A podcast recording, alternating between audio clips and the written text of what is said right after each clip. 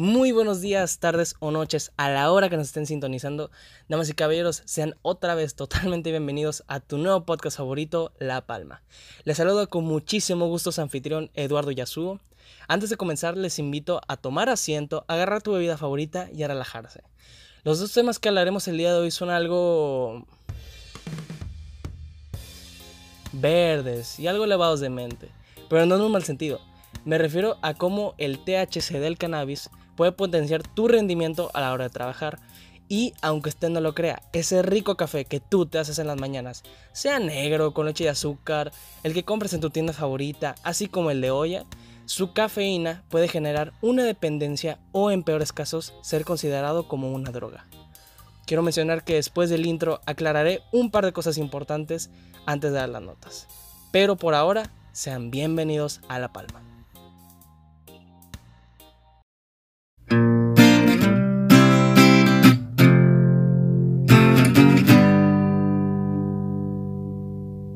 Ese es un tema polémico por la delgada línea que existe entre considerarlo solo como una droga o como algo recreativo y medicinal. Este podcast no incita al consumo de cualquier tipo de sustancia estupefaciente. Damas y caballeros, sin nada más que aclarar, continuamos. Ay, ¿cómo poder empezar? Qué gran gustazo me da volver a tenerlos por acá, damas y caballeros. Antes tengo que agradecerles el gran y hermoso apoyo que me han brindado. Gracias por compartir este video podcast en tus redes sociales. Gracias por los comentarios que cualquier sugerencia, duda o detalle que gustarían comentarme, al final de este capítulo estarán mis redes sociales. Mientras más arena se junte, más pronto se va a formar la montaña. ¿Y qué creen? Algo que nunca pensé que pasaría pasó. Estamos por fin en Spotify, formalmente estrenando con este capítulo del canal. Espero en un futuro llegar a más plataformas, tener más contenido para ustedes y llegar a, más rincones del planeta. Ah, y una cosa más que quiero aclarar es que la ambientación que estás en este momento escuchando, así como la cancioncita del intro que es con la guitarrita, todo eso lo compuse yo. Así es, damas y caballeros, al parecer hay producción chingona. Una cosa que quería contarles es que una meta personal de las que tengo es nunca usar música de artistas por evitarme problemas del copyright. Pero al parecer en esta plataforma no hay problemas si uso una o dos cancioncitas. Pero mejor no, la verdad prefiero mil veces evitarme por si las dudas básicamente. Ah, y también por el hecho de que esto lo hace 100% original. Tal vez no estén tan chidas, pero la intención cuenta.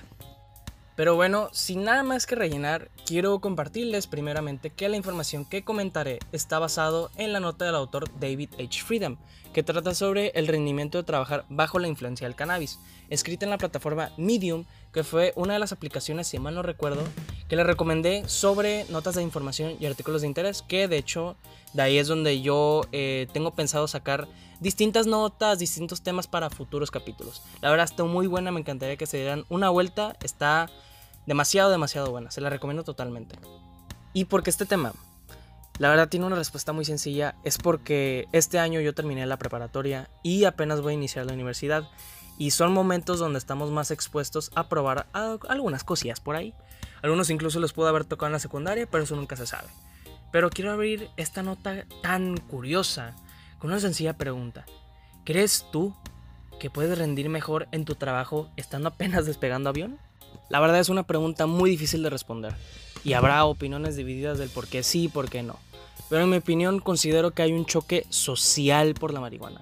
A lo que yo me refiero es que a nosotros y a los adultos de jóvenes nos hablaron mal del cannabis o nos dijeron que cualquier drogadicto es marihuano, en la idea de evitar que la consumiéramos. Y ahora existen estudios, información y hallazgos científicos que confirman su uso medicinal y sobre todo sus beneficios. En dado caso que no sepan ustedes, damas y caballeros, existen diversos países en el mundo donde el consumo de cannabis es completamente legal, siendo el caso de Canadá, Ámsterdam y Uruguay. No me refiero que si vas a Canadá o a Uruguay vas a llegar al aeropuerto y vas a ver a cinco personas atizando como si no hubiese un mañana en la calle. No, no me refiero a eso.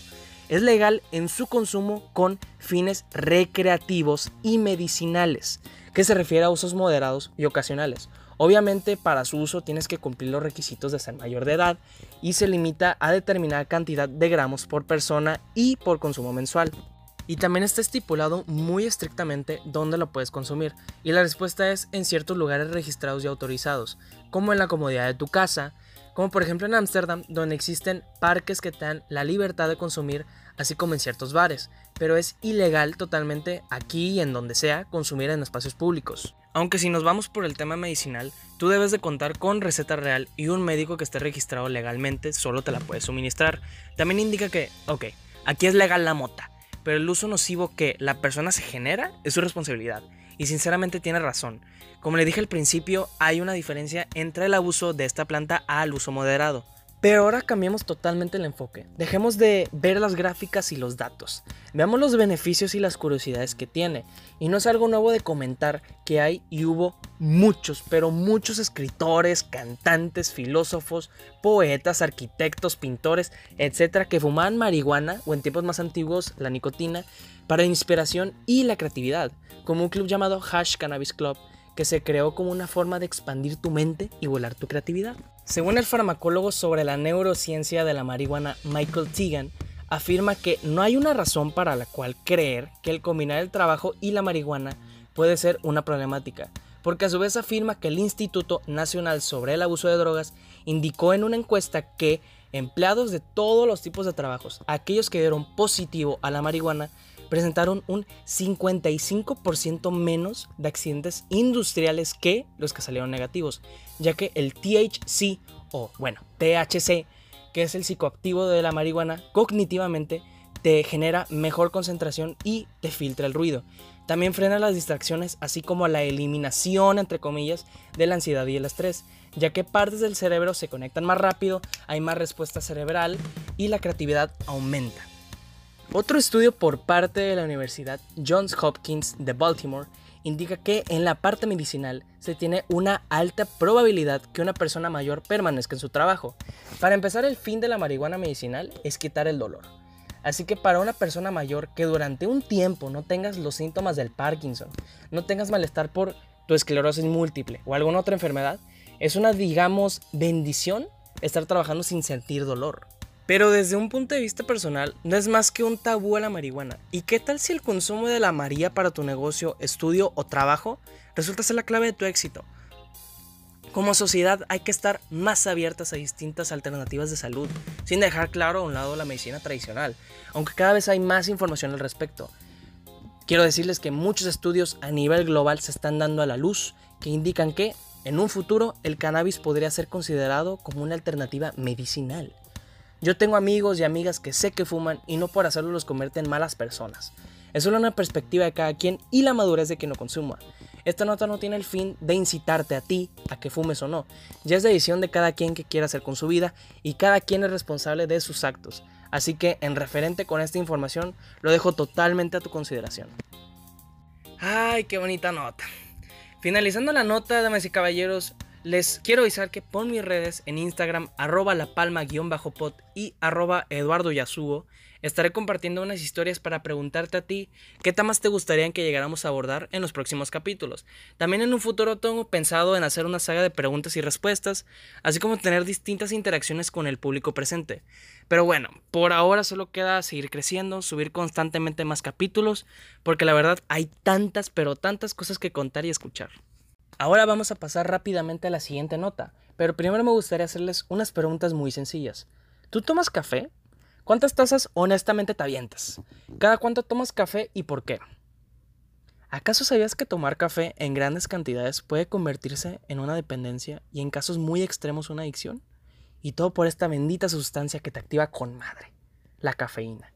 Antes que nada, como siempre, doy el reconocimiento al autor Rajit Singh por su nota en la plataforma Medium que tomé en cuenta para contar esta nota.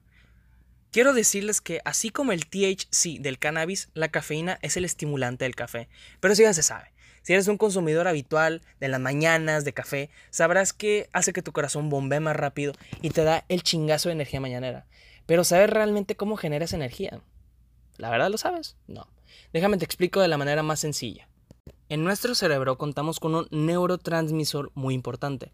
Es decir, un neurotransmisor es un mensajero que manda estímulos a las células cerebrales, pero este en específico se llama adenosina. Recuerda muy bien, adenosina. Y la adenosina es totalmente lo contrario a la cafeína, ya que manda un tipo señal de silencio al cerebro para bajar su rendimiento. Un tate quieto, pues. Entonces, en las células cerebrales existen receptores específicos para la adenosina. Entonces, la manera de cómo trabaja es que la adenosina va a su receptor específico, pero aquí entra el papel de la cafeína. La estructura, bueno, la forma de la adenosina no es igual, pero es muy similar a la cafeína. Entonces lo que hace la cafeína es que sustituye a la adenosina y se coloca en el receptor de la adenosina. Para que me entiendas más o menos, es como cuando vas a estacionar tu coche y le ganas al otro conductor, o le ganas a alguien más su asiento. ¿Entiendes? Pues bueno, es justamente así. Palabras más, palabras menos. Entonces la cafeína, como es un estimulante, da la señal opuesta en ese receptor que su finalidad original es bajar el rendimiento. Esta acción el cerebro la capta y manda señales de emergencia a nuestro organismo que dice, algo no está bien aquí, que se termina traduciendo como el chingazo de energía o químicamente conocido como adrenalina. Pero aquí entra lo feo. No sé ustedes, pero yo en las mañanas que me tomo un café estoy en chinga todo ese rato. Pero después de unas horas que el efecto se pasa, como a todos, me entra el cansancio peor a como estaba antes de tomarme ese café. Supongo que alguna vez les ha pasado y déjame decirle que tiene totalmente una explicación. Al mandar el cerebro la señal de alerta, empiezas a generar adrenalina, pero también aumenta la producción de adenosina, porque tu cerebro dice, ah cabrón, algo no está bien, no estoy produciendo el bajo rendimiento que yo debería producir. Por esta emergencia voy a crear más. Entonces, cuando las moléculas de la cafeína se empiezan a degradar, es decir, se pierde el efecto, al final hay casi el doble de adenosina de lo normal, y al unirse a sus respectivos receptores es esperable que te dé más sueño. Y aquí es donde puede entrar la tolerancia. Cuando tú eres una persona que tiene que madrugar, que tiene mucho estrés por el trabajo, que por alguna situación tienes que sí o sí estar despierto, optarías por tomar más de un cafecito, que la verdad con una vez que lo hagas no pasa nada, pero cada vez que eres más constante con esta acción, vas a llenar tu cerebro con más moléculas de cafeína, por lo que tu cerebro se pondrá a crear más receptores de adenosina, ya no la adenosina. Entonces, mientras más veces seguidas lo hagas, mientras más cantidad consumas de cafeína y más receptores de adenosina tendrás que llenar, vas a tener que necesitar mucha, pero mucha más cafeína para lograr el mismo efecto que antes. Por ende, puedes crear un círculo vicioso que puede degenerar en una dependencia, pero eso ya son palabras muy, muy, pero muy mayores. Porque para eliminar ese, entre comillas, vicio, es simplemente abstente de tomar café por unas semanas para que tu cerebro capte que hay receptores extra y con el tiempo los va a ir eliminando. Pero eso ya depende de cada organismo. Sin embargo, lo bueno del café es que aparte de la energía extra, es que en ocasiones también te puede levantar el ánimo, ya que puede llegar a aumentar levemente la dopamina, que es la sustancia del placer, y la serotonina, que es la sustancia que te hace sentir feliz. Por eso dicen que el café te hace bien, con todo esto que te acabo de contar, no estoy diciendo que la cafeína es mala. Hay cosas muchísimo, pero muchísimo peores que una persona que se tomó dos cafés. Simplemente hay que recordar que hasta la cosa más sana en exceso puede ser totalmente dañino. Solo recuerda vivírtela relajado, relax, acá a gusto, tomando tu cafeína con moderación. Recuerda que hasta para lo más simple hay que tener siempre un balance. Y en fin, damas y caballeros, con esto doy concluido este bello capítulo. Me estoy dando cuenta que dura un poco más que el primero, pero ese es el chiste, ser más grandes, expandernos, que dure más. Posiblemente en unos días estaremos en Apple Podcast para que se vayan a dar una vuelta y compartan este podcast. No me caben las palabras para agradecerles el apoyo que me han brindado los buenos comentarios y su aprobación para mí vale, no se imaginan lo mucho que vale para mí. Sé que apenas estamos empezando, pero al ver el apoyo y la buena retroalimentación me motiva a crear más, con el objetivo de brindarles cada capítulo mejor contenido. Y como ya lo dije, como con que una persona o mil personas entienda por qué me hace feliz hacerlo, con eso me basta. Después de este capítulo preguntaré por mis redes sociales, precisamente en Instagram, qué tema les gustaría que compartiera con ustedes en futuros capítulos o en el próximo. Cualquier duda o sugerencia o comentario, compártemelas en Instagram. Estamos como arroba la palma-pot. Mi personal es arroba Eduardo Yasuo. Mi Twitter es arroba eyasuo con doble O. También me puedes encontrar en Anchor como La Palma y próximamente en más plataformas. Por cierto, eh, varias personas me preguntaron qué es Anchor. Se escribe Anchor, o sea, Ancla en inglés. Básicamente es una aplicación totalmente gratis que me permite a mí grabar podcasts, editarlos y exportarlos y compartirlos desde un celular o desde la computadora. Si tú te llegas a animar a crear un podcast, te la recomiendo totalmente. Es muy fácil de usar y configurar. También puedes desde Anchor distribuir tu podcast a muchas, pero muchas plataformas totalmente gratis. Cuenta con muchas herramientas disponibles, así como miles de efectos gratuitos. Todo lo que necesitas para crear tu podcast lo tienes en Anchor. Anímate y descarga la aplicación gratuita Anchor o ve a anchor.fm para comenzar. Ahora sí, sin nada más que comentar, te agradezco el espacio que me regalaste en tu vida. Soy Eduardo Yasubo, somos La Palma y no te olvides de escuchar nuestro próximo capítulo. Adiós.